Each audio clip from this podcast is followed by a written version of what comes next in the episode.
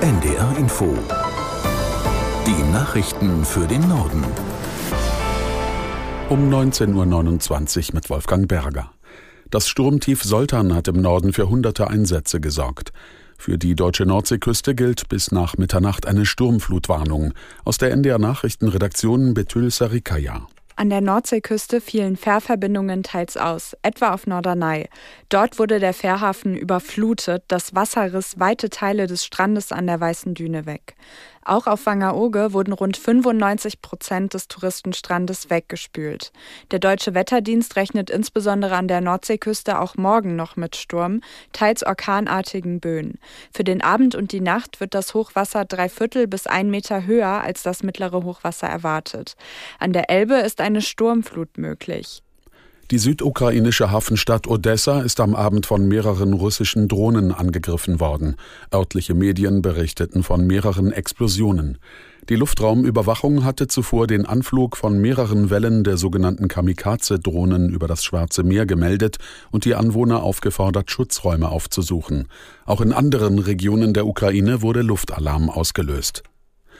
Der UN-Sicherheitsrat hat in einer Resolution die Aufstockung der humanitären Hilfe für die notleidenden Menschen im Gazastreifen gefordert.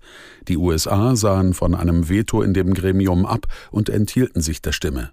Aus New York Charlotte Voss. Am Ende einer Woche voller Gespräche und Vertagungen haben im Sicherheitsrat 13 Mitglieder für die Resolution gestimmt. Es gab keine Gegenstimmen und zwei Enthaltungen. Enthalten haben sich die Vetomächte USA und Russland, womit sie eine Annahme ermöglicht haben. Mit der nun angenommenen Resolution fordert der Weltsicherheitsrat die humanitäre Hilfe für die mehr als zwei Millionen Menschen im Gazastreifen aufzustocken und zu beschleunigen. Der sichere und ungehinderte Zugang für humanitäre Hilfe nach Gaza solle ermöglicht werden und das unverzüglich heißt es. In Südafrika kämpft die Feuerwehr mitten in der Touristensaison gegen zwei große Waldbrände nahe dem Kap der Guten Hoffnung. Der Zugang zu der Touristenattraktion an der Südspitze des Kontinents sei daher heute früh geschlossen worden, erklärte die Nationalparkorganisation. Zwei Löschflugzeuge und fünf Hubschrauber wurden im Kampf gegen die Flammen eingesetzt. Die Brände haben seit Dienstag mehr als 1150 Hektar Land zerstört. In Mexiko ist eine Zugverbindung von Küste zu Küste in Betrieb genommen worden, die nach dem Willen der Regierung dem Panamakanal Konkurrenz machen soll.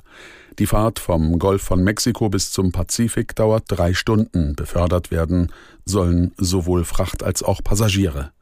Präsident López Obrador sagte, alle asiatischen Staaten hätten Interesse an der Verbindung gezeigt, da der Panamakanal ausgelastet sei. Die Zugverbindung soll auch die wirtschaftliche Entwicklung im ärmeren Süden Mexikos vorantreiben. Das waren die Nachrichten.